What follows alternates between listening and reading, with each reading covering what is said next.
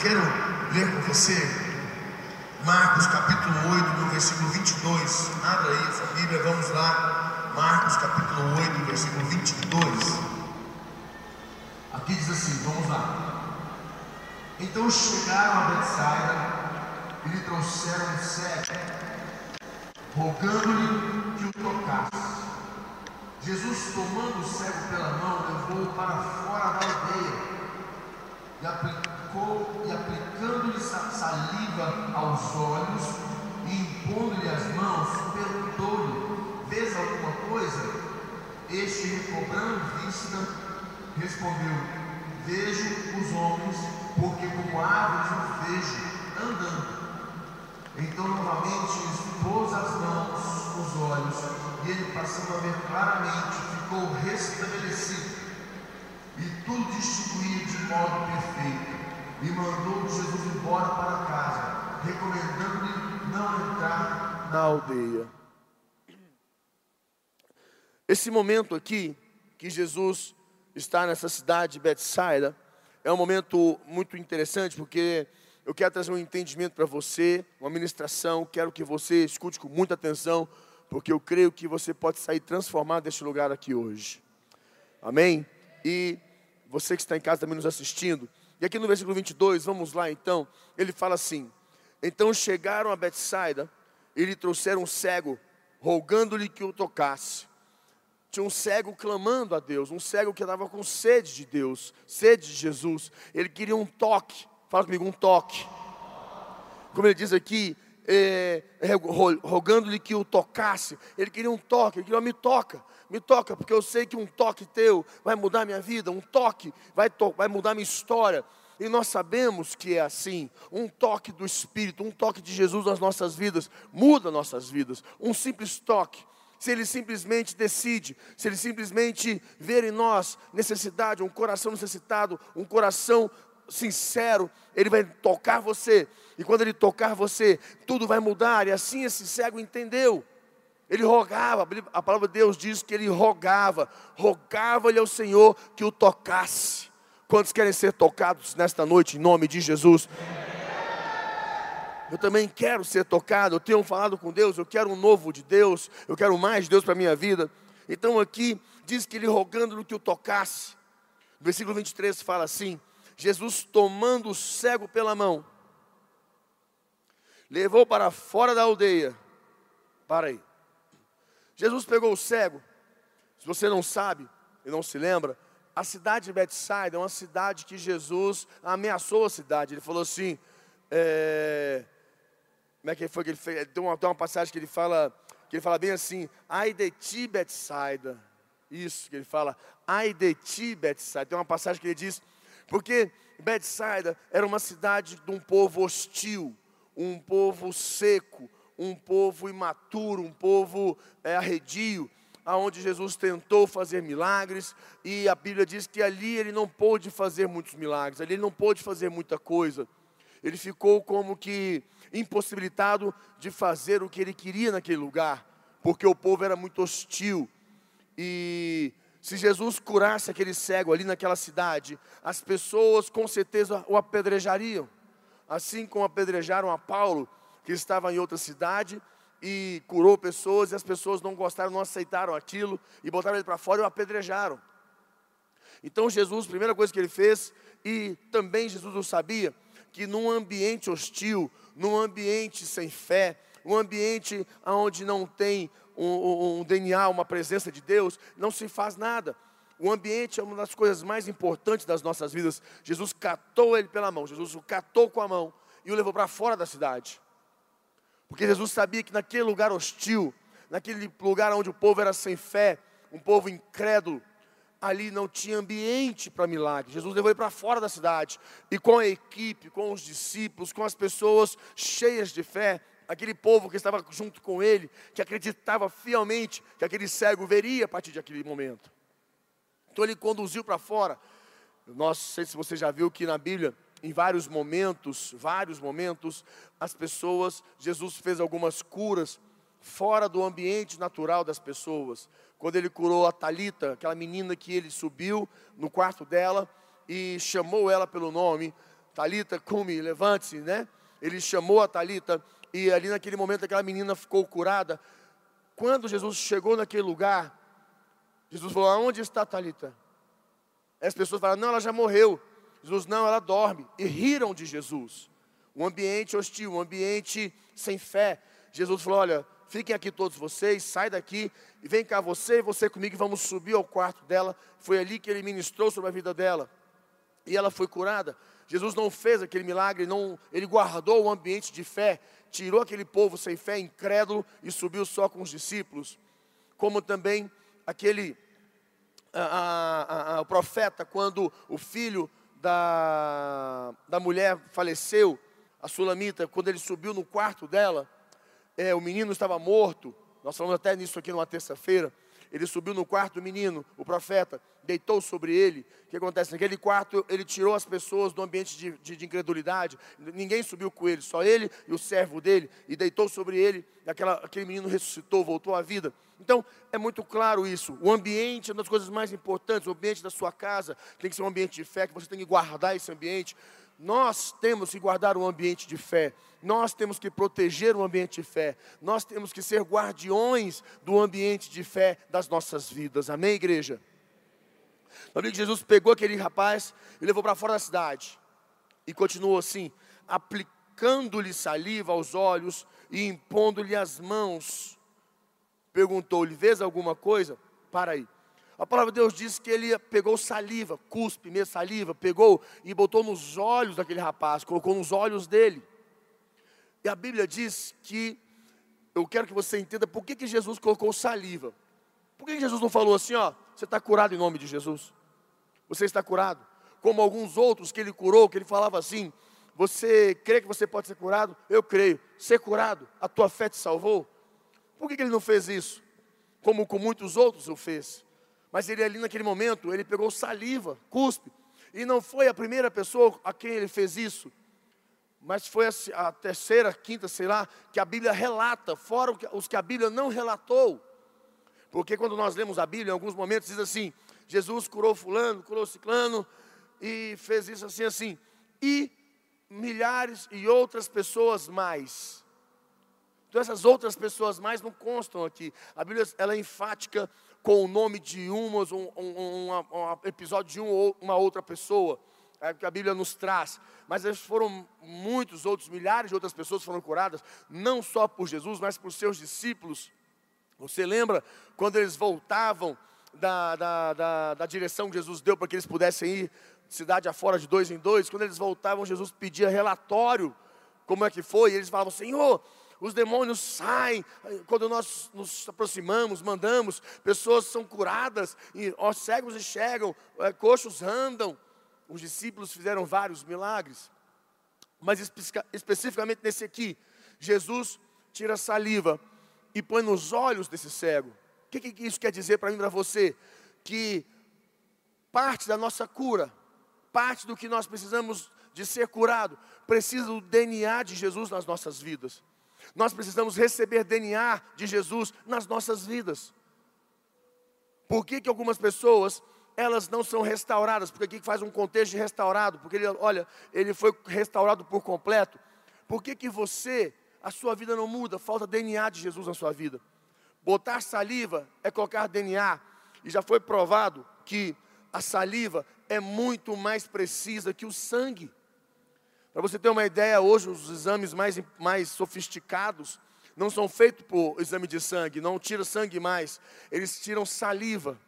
Eu fiz recentemente alguns exames e o médico falou: Olha, eu não quero mais que você faça exame de sangue para esses exames, eu quero fazer um exame profundo, eu quero que você faça de saliva.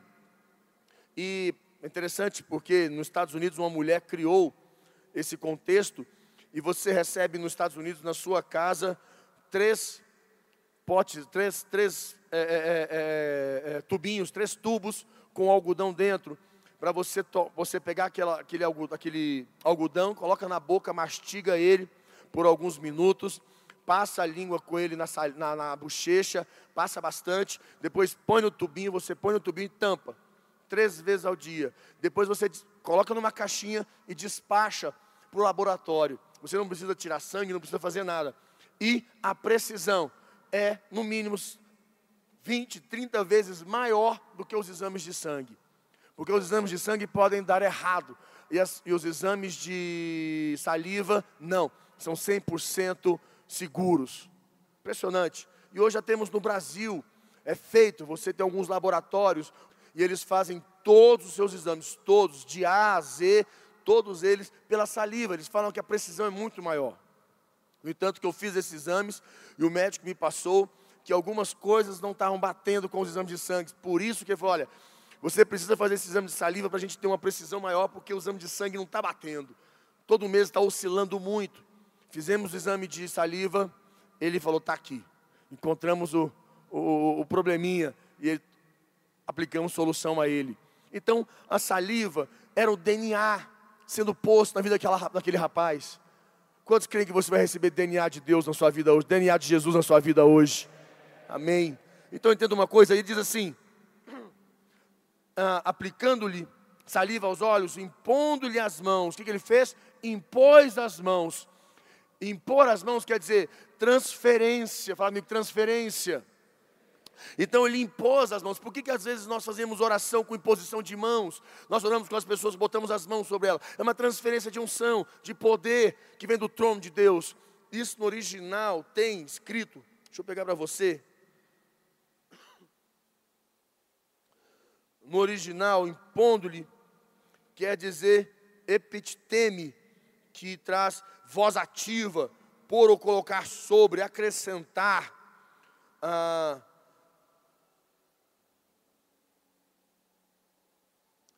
lançar-se sobre alguém. Esse é o conceito. Você quer dar, dar voz ativa, você quer declarar, impor sobre. E então Jesus impondo-lhe as mãos. E a palavra mão, olha que interessante, a palavra mão. Mãos quer dizer share, share, que no original quer dizer ajuda ou ação de alguém por meio de alguém. Aplica-se a Deus simbolizando sua força, atividade, poder. Mão quer dizer a mão, a mão criadora do universo que sustenta e preserva o universo. Deus está presente protegendo e ajudando a mão de Deus. Então, a mão quer dizer determinar e controlar os destinos dos seres humanos. Então, quando Jesus põe a mão, ele está controlando, decidindo o seu destino. Quando nós colocamos as mãos sobre você, quando nós impomos as mãos, é uma questão de decidir, de mudar o destino da sua história, da sua vida, porque nós estamos transferindo algo que você não tem, poder que vem do trono de Deus. Nós somos representantes do trono de Deus, do poder de Deus na tua vida. Então Jesus, ali naquele momento, ele colocava as mãos, quer dizer, ele transferia poder do trono de Deus para a vida daquele jovem, daquele rapaz. E ele passa aqui e começa. E Jesus pergunta: Vês alguma coisa? Está vendo alguma coisa?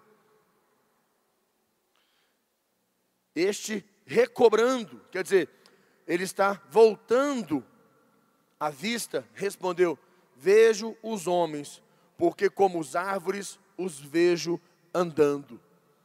Ele teve uma, ele, a visão dele foi recobrada, quer dizer, ela voltou. Porém, foi uma visão um pouco quanto deturpada, uma visão um pouco limitada, uma visão não era muito ampla. Ele tinha uma visão que ele enxergava, eu enxergo, mas eu não enxergo tão bem. É, é, é. porém, se nós fôssemos avaliar, esse rapaz já está vendo alguma coisa. Eu vejo assim nas nossas vidas, às vezes nós andamos com Deus, estamos com Jesus, recebemos aquele primeiro toque de Jesus nas nossas vidas, você recebeu aquele primeiro toque e você começou a enxergar, mas ainda você não enxerga com clareza, você ainda não enxerga como deveria, você ainda sente falta. Olha, eu, eu, eu, eu, eu ainda penso que eu posso ter uma visão mais ampla, maior, melhor. Eu posso ter uma visão ah, melhor acerca do meu casamento, da minha vida profissional. Depois que Jesus me tocou, eu passei a enxergar, mas ainda é uma visão limitada. Eu penso dessa maneira que foi o que aconteceu aqui. Jesus tocou ele, mas a visão dele ainda era limitada. É interessante que a palavra cego, no original aqui, Vou pegar para você. Então chegaram a Betsaida e disseram cego, cego, cego. A palavra cego quer dizer tuplos, no original, tuplos, que quer dizer cego de vista e mentalmente cego. Uma pessoa que está mentalmente cega, ela não enxerga. Quer dizer, uma pessoa que ela tem problemas, ela não enxerga a solução, ela não enxerga uma saída, ela tem problemas com o filho, ele não consegue enxergar o que fazer, problemas da vida, problemas do trabalho, problemas financeiros, e não enxerga o que fazer, ele está completamente cego, ele não consegue enxergar para onde vai, o que fazer, como fazer, ele olha para o futuro e não enxerga o que fazer, está perdido, completamente sem, sem saber o que fazer, olha para o casamento e fala, está perdido um casamento, porque está cego mentalmente. Você olha para o seu ministério, para a sua célula, você olha para a sua equipe e você está como um cego, você não enxerga o que fazer. Jesus vem e toca você, e você começa a enxergar. Quantos vão começar a enxergar hoje o que não enxergava aqui a partir de hoje? Esse primeiro toque, ele começa a enxergar.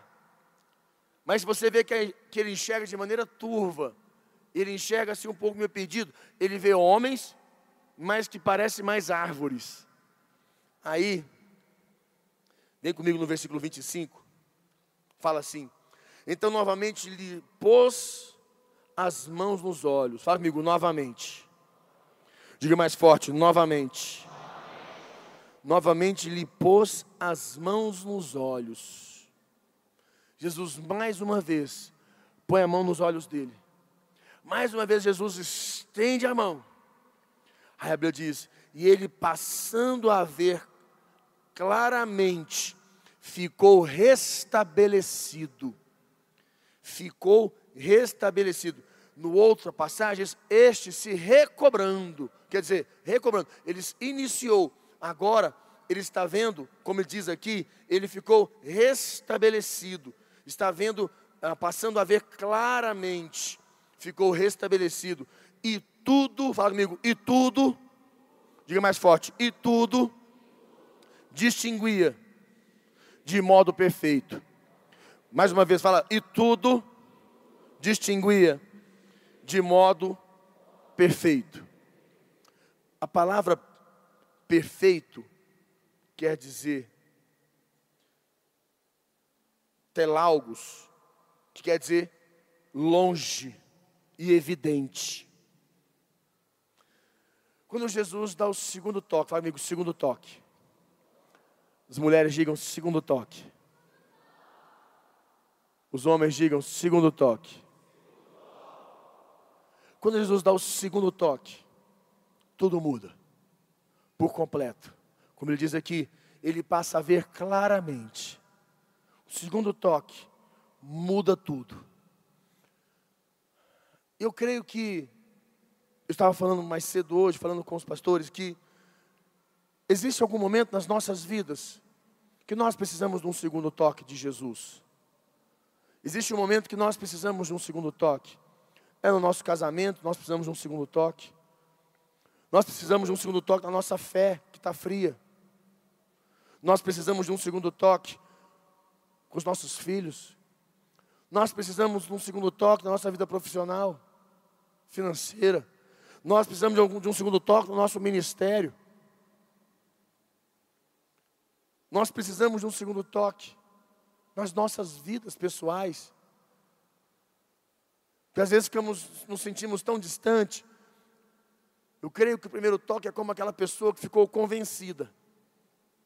Agora nós precisamos do segundo toque, que vai nos converter, que vai mudar a nossa visão, que vai nos fazer enxergar a vida numa ótica diferente, que vai nos fazer entender e compreender com, com esse DNA de Jesus que nós vamos receber que nós recebemos, que vem do trono de Deus, nós temos DNA. Eu começo a entender que quando eu tenho um segundo toque, esse segundo toque, a Bíblia diz que ele começa a ver é, é, é longe e evidente. A palavra longe evidente quer dizer que não é que ele começa a ver de longe, nossa, estou vendo fulano lá ao fundo, nossa, olha, eu estou vendo lá aquele carro lá longe, nossa, olha, eu estou vendo aquele, aquele prédio lá longe. Não, não é questão de ver longe. A palavra, quando fala aqui longe, quer dizer que você começa a enxergar longe, você enxerga mais, de uma maneira menos limitada, você não está mais limitado, você começa a ter ferramentas, você começa a enxergar longe, você está debaixo de uma situação de conflito, você está, está debaixo de uma situação perdido, não sabe que rumo que você toma, você está um pouco meio confuso, e você, quando recebe um segundo toque, você começa a enxergar longe, você enxerga de maneira ampla aquela condição. Você fala: Olha, eu estou enxergando mais longe, eu consigo enxergar melhor, eu consigo, essa situação aqui, eu tenho ferramentas, essas ferramentas que eu tenho, porque eu enxergo longe, assim eu tenho ferramentas para aplicar aqui de perto, de hoje, porque eu enxergo longe, eu enxergo o que ninguém está vendo, eu tenho uma visão mais ampla, menos limitada das, das circunstâncias, das situações da vida. É o que ele está dizendo, eu tenho uma visão diferenciada porque é uma visão que ela não está baseada nas questões naturais. Eu não vejo, como a Bíblia diz ali, eu não vejo homens como andando como árvores. Eu vejo perfeito. Olha, eu distingo, eu estou distinguindo de, como ele diz aqui, distinguindo de modo perfeito. Fala amigo, perfeito eu distingo de modo perfeito, eu consigo trazer soluções a questões que ninguém consegue, porque eu tenho visão ampla, eu enxergo o todo, eu tenho ferramentas, porque minha visão não é limitada, eu consigo ter ferramentas que vão mudar essa história, essa condição. Como eu falei, eu acredito que você precisa, como eu preciso, todos nós precisamos de um segundo toque de Jesus nas nossas vidas. Eu creio muito no segundo toque. Quantos de vocês têm buscado a Deus e falado, Senhor, eu não estou mais te sentindo como eu sentia? Quantos estão pulando de igreja em igreja e falando, nossa, eu não sinto mais Deus. Aí vai para outra igreja, não, agora estou sentindo. Passa alguns meses, não, não sinto mais. Porque o problema não é para onde nós formos, para onde nós estivermos. A questão é quando eu estou disposto a receber um toque de Jesus nas minhas vidas. Se eu estiver disposto, se eu clamar, rogar, se eu buscar a Jesus para receber um segundo toque, o toque vai mudar a minha vida, o toque vai me fazer enxergar as minhas podridões, os meus erros, as minhas falhas, vai me fazer enxergar aonde eu tenho que mudar, o que eu tenho que mudar. Eu começo a mudar a minha vida. E começo a ver que o problema não é, não é o, o mundo, não é as pessoas, não é as questões, sou eu que tenho uma visão limitada, fraca, deturpada do todo da vida. Quantos querem receber um segundo toque na sua vida aqui hoje? Feche teus olhos, quero orar com você. Eu quero tirar um tempo de ministração com você. Eu quero que você feche teus olhos. Senhor, nós nos colocamos diante de Ti.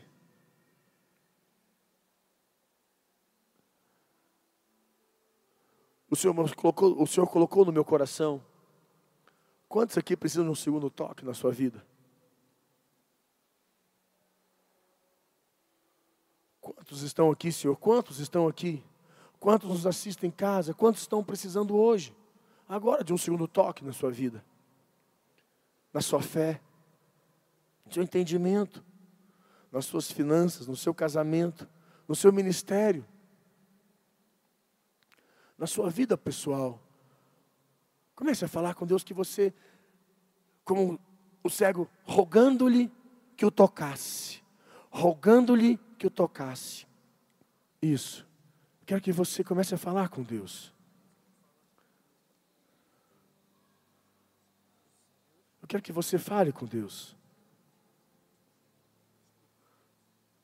Como aquele cego rogando-lhe um toque. Rogando-lhe um toque. Eu creio que você pode ser tocado hoje e mudar a sua vida. Às vezes você pode estar passando por uma situação que você não, não sabe como lidar com seu pai, com seus parentes, você não está sabendo como lidar com a sua família, porque lhe falta um segundo toque, que vai te fazer enxergar como lidar. Comece a falar com Deus. Fala, Senhor Jesus, eu preciso de um segundo toque. Encontro em mim um coração aberto a um segundo toque. Encontro em mim um coração disposto a um segundo toque, Senhor. Fala com Ele. Deixa o Espírito Santo de Deus tocar você. Deixa o Espírito Santo de Deus ministrar na sua vida. Vem, Espírito Santo, vem. Vem, Espírito Santo, com o teu poder, ministra sobre nós. Você que quer um segundo toque, você está dependente de um segundo toque de Jesus na sua vida.